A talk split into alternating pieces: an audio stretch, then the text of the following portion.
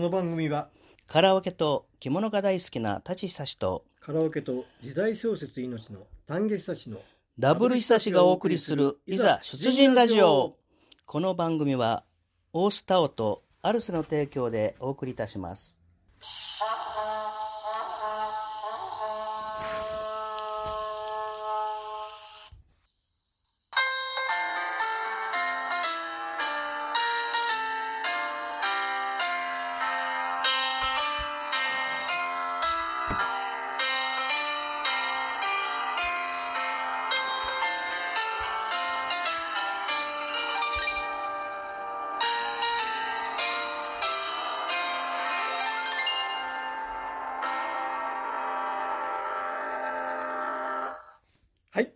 本日6月22日は今日ゲストにお迎えした私の大小学校時代の同級生である青山くんの誕生日でございます。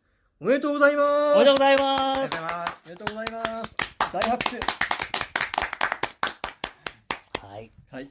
えー、今日は第60回目。あ。節目の年。あ節目の年。ごめんなさい。節目の回で。来ましたね。60回か。ねそれももう我々の大親友僭越ながら本当ですね。青ちゃん先生をお招きして、は緊張してるな僕も。はい。はい。僕から一言いいですか？ようこそ老人の世界に。前期高齢者ですもんね。はい、その通りです。一緒に地下鉄乗りましょう。あの、早速使わせていただきました。あはい。そうかそう経営タンちゃんは来年のね2月6日まで。一番老けて見えるけど一番は。若いそう。自分で言うか。まあね元気な老人で頑張りましょうこれからもね3人。はい、ということで60回目始まります、はい。じゃあまあ、えー押してますんで、はい。恒例の謎かけからね。じゃあ先輩の方から。はい、じゃあ今日は私の方から2作、はい。えー私が1つと、はい。もう定番レギュラーになりました京子さんはい。から1作品ずつ。お願いいたします。じゃあ早速、はい。前座の私 私からいきます。たちくんの謎かけ60はい。たんちゃんとあおちゃん。とかけまして。同級生の親ねね。はい。たんちゃんとあおちゃんとかけまして。はい。クールファイブの曲。ん？クールファイブ。クールファイブの曲。ブルースと解きます。ブルースはい。その心は心は？再会がありました。うまい。これわかります？うまい再会って歌がありますね。はい。再会ブルースあとあと何十年ぶりに二人が再会したという、西の海のブルースですねこれそうですそうです。はい長崎県ね。はい長崎県。はい。よかったですか？あありがとうございます、よかったよかった。これをねちょうどあのあおちゃん先生の誕生日にうん。再会ブルースか。うまいな。よかったかなと思ってね、はい最高です。じゃあ次はね我ら我らというか私の、えー同級同級生のもう定番になってますけどね、京子さんの、はい。え最高のリスナーさんですね。ーそうですね、はい。謎かけいきますね、はい。じゃあいきます、えー夕立とかけまして。夕立とかけまして。門限ギリギリに帰った娘と解く音源家に帰った娘と解くもう一回言いますね、はい。夕立。うん。ね夕立、うん。降る雨の夕立、うん。夕立とかけまして、うん。門限ギリギリに帰った娘と解く。はい。親そのは心配だ。そう。その心はその心は？雷が落ちることもあるでしょう。うこれうまいね。だからこっち後に持ってきた。素晴らしい。絶対僕負けてたから。ははい。さすがですね。もう完全にまあタンちゃんには程遠いけども京子さん僕僕のレベルの上行ってますからね最近。そんなこと言ったら俺がやりづらいいやいやいやちょっとハードル上げちゃった？はい。じゃあ師匠お願いします。今はい。日は一作品だけ？はい。はい。まああの皆さんご存知かもしれませんけど昨日夏至だったです。ねあそうですね。昼が一番長い。そうですね。はい。はい。じゃあいきます。夏至夏至とかけましてはい。卒業式の掃除と解きます卒業式のあ当時掃除の？送る言葉あはいはいはいはい。その心は？その心は？当時とついになります。おお さすが師匠。さすがありがとうはいありがとうございます。さすが綺麗ですね。綺麗にまとめました。一生懸命考えました。はい。はい。では今日ははい。本題。今日はもうタンちゃんの司会というかね、主導で進めてください、はい。まあはいざっとね。はい、実はあの青山君とは大小学校時代に同級生でありまして彼は回我々ダブル被災地のラジオ2年いやこれねはい、ダブル被災地じゃなくて、うん。僕は外野で見てたんですよ。そうだったっけ？これ、タンちゃん、あタンちゃんも僕も別の番組持ってて、ってましたね。それで、うん。えーっと、な、なんだった？お客さんいらっしゃるじゃない？あなた？えーっとゲストさんいらっしゃる。あ、ゲストさんいらっしゃる。失礼しました。はいで、僕は、あの、あれなんですよ。はいあの、近くで見てたんですよ。はいはいはい。僕の声は一切載ってません。これが、はい。えーっと、一昨年の3月かな、はい。そうですよね。約。2年3ヶ月ね。そうそうそうそう。はい。うん。それが、あの、一応、あおちゃんとしてのうん。我々のね、ラジオデビューだったんですけども、うん。今回、まあそれまでね、すごく私はもう個人的に仲良くさせていただいてますけどもね、あの、それ以来ということで、2年3ヶ月、3ヶ月ぶりということでね、はい、あの、さらに、あの、一回りも二回りも、はい。あの、人間的にももともと立派な方なんです。さらにバージョンアップされいて今回はお招きするということでね天下一品ですからね、間違いないあの時は自分のね、あの、はい。心筋梗塞でしたっけ？あそのねあの、体験談っていうのを、そうそうそう。そんなもん病気じゃないって言われそうそうそう。横綱、心心不全が ね心筋梗塞が横綱で、えーそういうそういう話もしてましたね。前置きが長くないです。だから今日は一応、はい。あの、円楽園先生と、ね、あの、もう一人の、うん。あの、相談役というか、はい。ご意見番ということで、あおちゃん先生。はい。まあ、僕たちね、僭越ながら、あおちゃんと気安く読んじゃってますけどね、まあはい一応先生ですので今日はそういったためになるお話も含めて、はいいろいろお聞きしたいと思います。はい。よろしくお願いします。あとじゃあ、タンちゃんにお任せします。じゃああの有馬先生からまたちょっと適当に話していただいて、はい。ツッコミどころはまたツッコミをわかりはい。よろしくお願いします。はい。はい。で、今日お話しさせていただくのは、はい。あの、神社の参拝について、うん。改めて皆さんご存知なんですけども、はい。ところどころで、あの、本当に本当にそれってどういう意味があるっていうのを知らずにやっていられる方が多いものですから、うん。まあ、ほとんど知ってると思うんですけども、改めてか、そのうん。社殿ただ伊勢神宮様とかね、今回皆さん、あの、会員ツアーで、滋賀県のお高様にはい行っていただいたんですけどもやっぱり見ていると、ちょっとお参りの仕方ってのは、まあ、あの、きちっとなされる方っていうのは難しいと思うんですけど、ただこれは、あのこれは絶対やらなきゃいけないってものではないんですけども、うん。ただ参考例として、うん。あの戦後、えーちょうどその神宮庁舎っていうところができて、うん。まあ、あのいろんなお参りの仕方っていうものができて、うん。まあ、それに習って今やってみあるんですけども、うん。あの絶対要は神様神の聖域に入ってうん。きちっと心を整えてお参りすることが大切であって、うん。そのやり方なんかは、まあうん。言い方は悪いんですけども、うん。まあつ二の次の話なんですけどはあただ本当にその身を清めて礼儀作法もちゃんとやるっていうと気持ちがいいものですから、うん。まあ、そのやり方を改めて、はい。今日お話ししたいとはいよろし思います。くお願いしはい、ますよろしくお願いします。す。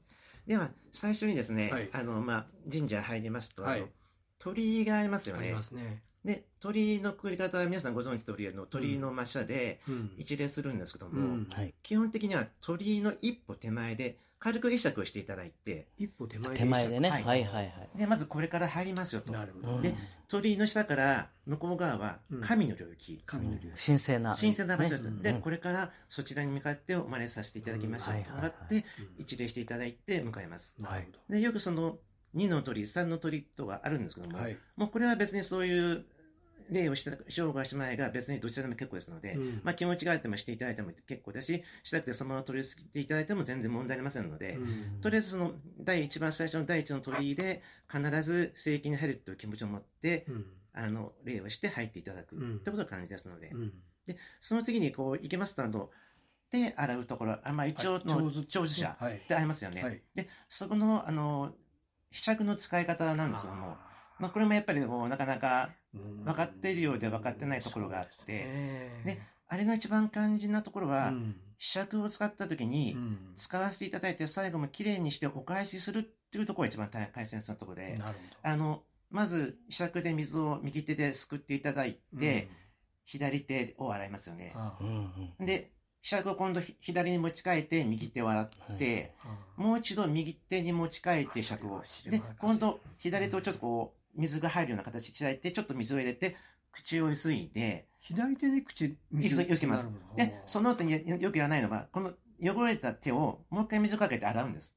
あでそれをやっていただいてここが一番最後肝心なところは被釈を両手で持ってもらって真上にこう上げます。うん。そうすると残った水がひしゃくの手を持ったところにかかりますよね。なるほど。そうすると手ついたところが清められるもんで、なるほど。そこが一番肝心なもので、必ずそういう使ったものは清めてお返しするっていうのが肝心なものですから。なる。ほど。で、こういうのがまだちょっと、まあ知らないこともあって。いや、ほとんどの方知らないんじゃないですか、いや、まあ僕は一応知ってましたけど、あれって、格好だけで三酸駆動じゃないけど、あれ、飲まなくていいんですよね。格好だけでですよね。そうですね。ええ飲んだふり、あのまあ、み見た目飲んでるみたいな、なんちゃってみたいな感じでいいんですよね。あそうやって聞いたことがあるんで。まあ別に飲んでも別に毒ではないでしょうけど。え。えまあ今ちょっとコロナでな、被あー災もむしろね。とこありますけども、ただ、作法としてはそういう作法ながらなんですよね。はい。はい。なりました、はい。ありがとうございまで、すご存知の通り、あの、スタンドを歩くときは、真ん中は神様が通りしたもんで、あのまあ、伊勢神宮様も必ず右側を取ってという形で、あ右側ですねね、そういう形で歩いていけるんですけども、うん。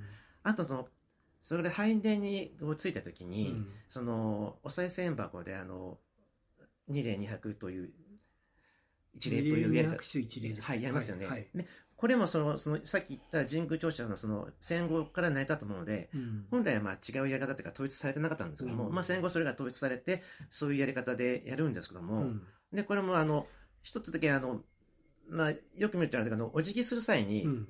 あの、ちゃんとやる仕方としては、うん腰を90度曲げていただけて、なるほど。そうか。軽くこう、あの、はいはいはいはい。2例あるんですけども、はいこれは本当にその2例するときは、必ず腰を90度に曲げて2例するってことは、うん。最敬礼ですよねまあそうですねまあ、やっていただくってことはやってほしいし、うんあとその、再生についてあの、お賽銭箱にあのお金を入れるんですけども、はいはい。まあ、普通の神社だと、その、まあ、まあ、よくめったらこう投げ入れることがあるんですけども、金額はいいですか？あ、金額別いや、に、タンちゃんね、ええタンちゃんは札以外入れたことがないって。すごいですね。おたがさん、おたがさんでね、偉いですね。や1000円。僕も本当に札束で入れるのかなと思い 楽しみにしてましたけど、さすがね、僕すいません、10円しか入れなかっいや、もう全然気持ちですので。その代わり、お1000円のお札を受けてきましたから。あ、もう全然僕はそれのお札もらってないから同じですよね。あそうですね。はいええ結局そのでもすごい神社でなと思って。お金使うってことが、そのお金で神社がまた成り立つもんですから。さすが億万石。それであとそのお金入れる時もその、まあ、上からこう投げるんじゃなくてこう置く感じでこうやっていくんですけどもでご存知ないかもしれないんですけど、はい。伊勢神宮ってはい。本来はあのお賽銭は禁止事項なんです。あそうなんですねマジですか。はいあのへ内宮での天皇以外のあの閉泊っていうんですけどお供え物はうん。禁止で今でも禁止されてます。本来は。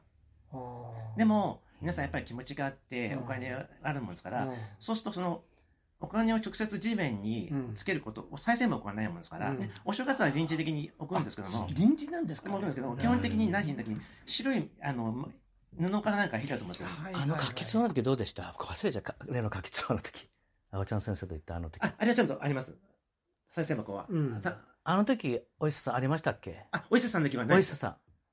あの、あ白い。のか柿ツアの。あの時、あの、白い布が拭いてやりましたっけ？あそうそうそうですもう忘れちゃってそうです。あね。の白い布が引いてあって、うんで、あれは地面に直接お賽銭とかをなんだし、うん基本本来ならそういう閉泊っていうのは禁止事項なもんですから、うんただ、まあ、皆さんの気持ちがあるもんでうん言うんですけど、本来はお賽銭っていうものはやらないし、じゃあ、伊勢神宮は年がら年中、初でも、初詣も含めて、木で作った賽銭箱っていうのはもうな存在しないわけです。あお正月だけはそうです。あお正置くんですか？だけはで、それ以外の時はもうずっとこう白いああ、あそういうことですね。あよくわかりました。内内宮だけなんですけども、月あー宮はちゃんとお参りするところがああって、はい、よくわかりました。そういうことですね。まあ、そういうことがありますのうんで。で、あと言ったその、二礼二拍手っていうのももう、あね、あの、出た時時って、あはいあの、こう、どうやってやりますか？こう、重ねて、同じ位置で、そうですねずずらすんじゃないかな、ずらす少し。ずらす僕、僕こうやってずらす。右をずらします。右を下に。そうだよね。右あのその通りです。で、なぜ右を下にするかというと、はい左手はう、ん手相で言うとよくの生まれて持ったもの、神様が与え持ったもの、うんで神の手なんです。あごめんなさい、左手が。はいはいはい。で、右手はどんどんどんどんあの自分で今現在は出すので、これが自分です。うん左が神、右が自分ですのでと左の手の方がちょっと価値が高いってことその通りです。だから叩くときにこう、ちょっと右を下にずらしていただいて、二拍していくっていうのが本来の叩き方なんですから。だからなぜそう叩けるかっていうその意味ありますよね。いや、僕、いい音が出るからかなと思ってた。いや、今、本当に知らなかった。んね、あ例の、あの、青ちゃん先生、あの、手相もお詳しいから、左はね、持って生まれたもので変えられない。右は現在のこれから帰ることがいいっていう、うん。そういうのあれだから、あそれは。それですごくなんか腑に落ちました。あそうですか。はい。それから神様が最初にうちらが生まれた時に与えた運命なんですよね。うん左がね。そうです。ん。で右手はどうしても我々が生きていく中で人に影響されちゃっていろんなことがあの影響されて自分の本来生きたいことができなくて病気になったりいうものがそれが右手になられるものですから、うん。これが自分を表すものですから、まあ叩く時は必ず右を下にしてなるほど。やるとこれ直接関係ないかもしれないですけど、はい左大臣と右大臣で位が高いのは左大臣ってことはあるんですよね。それも関係あるんですか？左のまた難しいこと言い出したぞ。あれは関係ないですか？どっちかというと左大臣の方が位高いんですよね、あれ、右大臣とあの例えばですね、はい。あの裁判所の裁判官で、うん、あの右倍席左倍席って言い方するんですよ。左大臣、あー。真ん中がはい主主犯で、主犯はいはい。で、向かって、かこちらから見て、向かって右側におる人が、はいあの、左倍席。左大臣。が一番、一番偉い人最初の、いや、一番最初の方々。あ、真ん中一番偉い人ですか？真ん中左大臣。裁判官はいはいあ裁判官ね。はい裁判裁判官から向かって左が、っていうことでしょ？あいや、うちらから見て、うちらから見て、うん右がひさ、右側が、あの、左倍席です。そうでしょ？そうでしょ？だからそうそうそう京都という、あの五所が南向いてるからあ、右側にあっても左京区っていうのあと、そういう感覚だよね。なるほど。うんうんうんほんで、あの、偉いのは、あの、右、あの、左側の、うん、そういう、右倍席っていう形するんですから。うんなるほどね。大臣、左大臣っていうのはすいません、関係ない。あいさすがじゃない。で、それで、その、さっき、その、二例、あの、二二百っていうってあるんですけども、本来、その、これ、あの、決まりじゃないもんですから、うん。出雲大社って、はい。縁結びの。はい。神様で、はい。これが二例四泊一例なんです。本当ですか？知らなかったな。はい昔行ったことあるけど、そんな無視して普通におあとね、参りしてる。人官さんはこうそういう形でやるし、うんで、あの、ご祭神の時はう、ん二例八拍手一杯という形で、八回手いただきます。はじゃあなぜ八回手を叩くかというと、あはい。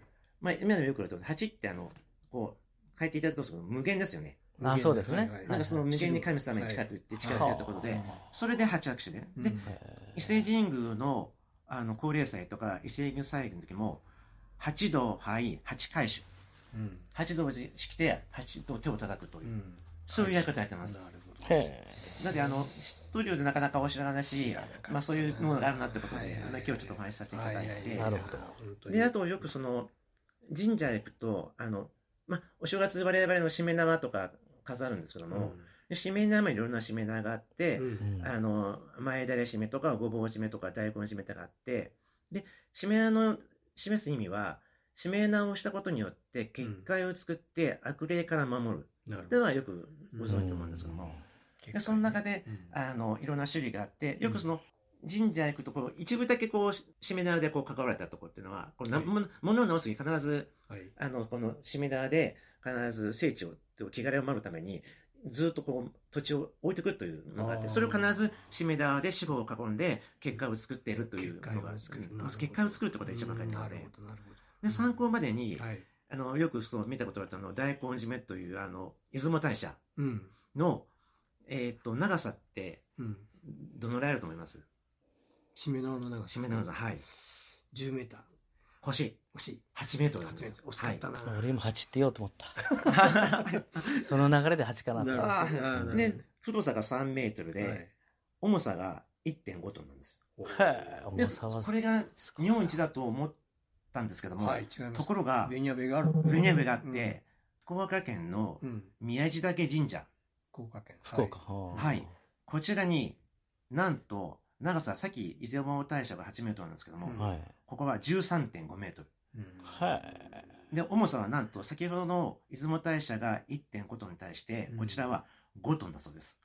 もうよくその釣り上げて置いてくなと思いますけども、もうそういうところもありますので、うん。うんあとその、お参りその神社行く時にあの、狛犬、狛犬。あとその、アシュラ像とかいろんな像があって、うん。必ず片方の人が口を閉じて、片方の人が口が開いてるとはいいうはいはいはいいはい。う形を、うんでもそうですねありますよね。で、あの中で必ずそれはご存知通り、あの、あうんという、あうんの呼吸で、はいはいはいあれあの、凡字うんの中で、あうんを使って、ああいう、口を開けて閉じたという形で、うんあの、守り神としてあるんですけども、うんただ、これは伊勢神宮にはありません。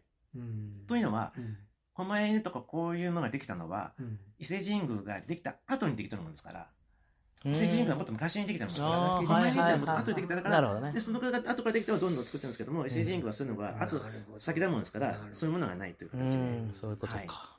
そうになってます。で、あとその、おみくじ。うん。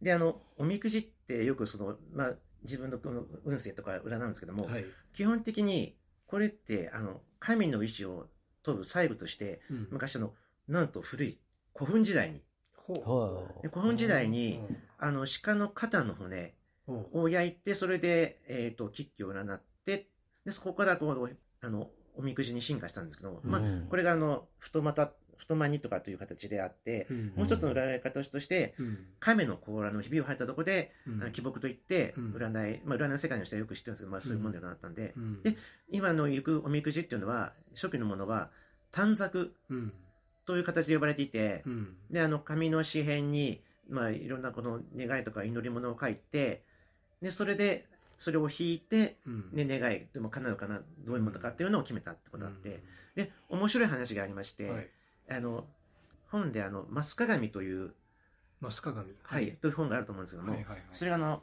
1428年、はい。足利、増える鏡かな？違う。増額増額の増に鏡。あそうですね。はい。はいはいの、あの、吉持が急死して、足利義持ね。はい、が急死してはい、選ぶときに、このくじ引きが引かれて、うん。あの、次の足利や義有になったという、そういうふうなやり方でそういうおみくじみたいなっていうのがあるっていうのがはい、あの、本には書かれていますなん。かはい思い出しましたはいはいはい。まあちょっと、もはい。う読み方も申し訳ないんですけど。で、まあこれもあくまでもこのおみくじって、うん。あの、神様の、あの、真意を求める目的なもんですから、うん。で、あとその、神の哀れなもんです、うん。なもんですから、まあその、神様が決めてってことで、まあ従ってりゃいいんですけども、それでその、あと、もう一つあの、エマうん。うん絵はね。ありますよね。はいはいはいで、エマっていうのはこれあの、もともとはその、エマじゃなくて本当の馬が、うん。よくその、高大社でもそうなんですけど、あと伊勢神宮も一回行った時に、白馬がうん。生きた。うん。ね、小高さんはまあまあちょっと飾り物の、うん。まあ白い馬があったんですけど、うん。ね、神の白馬が神の使いで、神の本物なんですよね。多度大社にもね。あ、ります、そうそう、うん。はい。あげ馬しあ、そうそうねそうそう。で、それで、あの、飾られてるんですけども、うん。まあそこからの、馬の形に乗って、そこからエマに変わったんですけども、うんで、一番肝心なことは、はい。エマを、に物を買うときに、お願いします。本来書き方としては、うん。お願いしますじゃなくて、うん。私は、えー社長になる。この大学に入るとか、はい。合格祈願じゃなくて、祈願じゃなくて、言い切り。あーどそうじゃそうなんですか。あそこに本来は書くものが本来のやり方であって、まあ、今よく皆さん書くと、あの、こうしたいな、あの、お願い祈願、本当に願い事なんです神けど頼みね神頼みよろしくって感じです。ええ。本来は、あの、もうこういうふうにするという。なぜかというと、うん。自分の意思をもうきちっと決めてやるってことを宣言するわけですね。そうですね。えだから、そうないと願いでは、神様が願いじゃなくて、自分が願いを、願いもを掴み取るものなんでから。です俺は大社長になるって言いますねそうです。そうなるほどね。で、それで本当にそういう願いが叶ったら、必ずやってほしいのは、うん。もう一度そこに行って、俺前エマにお礼参りで、もう一回感謝の意なるほどね。をということは、あの、必ずやっていただいた方が。それ、をみんな行かないから行かないんですね。あのそうです。んええ。わかるわかるよく言いますよね。俺そうですよね。達成したらね成就したらもうほったらかしみたそういういなことはありますよね。お礼参りが大事かもしれないですねいやいい話だな。はい。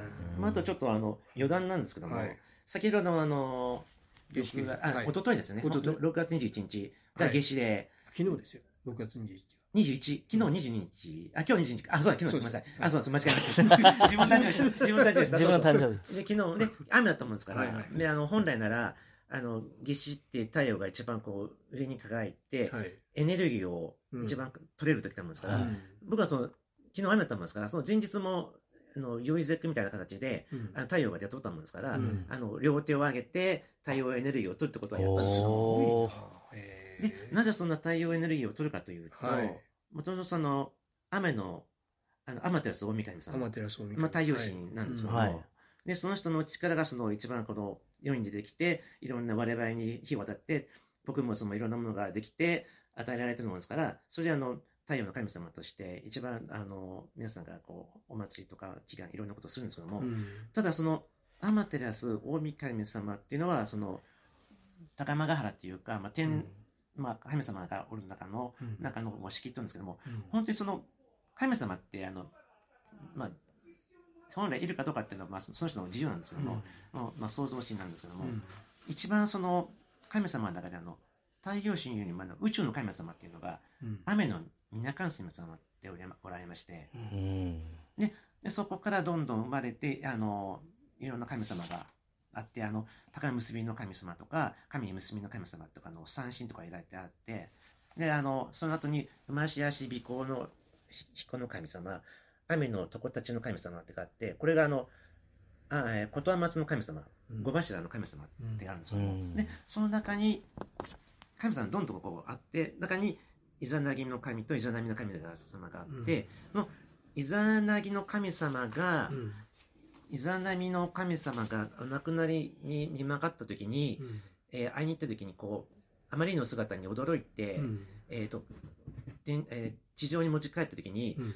あのみそぎをするために海に入ったんですよね。うん。で海を入ってみそぎをしてそれであの体を洗った時に左目を洗った時にアマテラスの大神様が生まれてでこれがその高山原の神様であって右目を洗った時に出てきたのが月読みの御事。うん。これがあの夜の国の神様で、え。うんそしてあとそのすよく見たのスサオの御事とかう。ん。あの、まあ、他の言い方はあの祇園さんとか天皇さんとか今のこんな言い方あるんですけども、それがあの海の神様としてうん。で三鬼神としてうん。あったっていうのが神様ってあるものですから、うんだから本当に辿っていくと神様っていろんな神様があってタルトトルとあの勉強するといろんなことがあって面白いんですけども、うん。でこの前と皆さんであの開運ツアーで行った時の、はい。えー滋賀県のお高様は、はい。あのイザナギイザナミの御事がご祭神。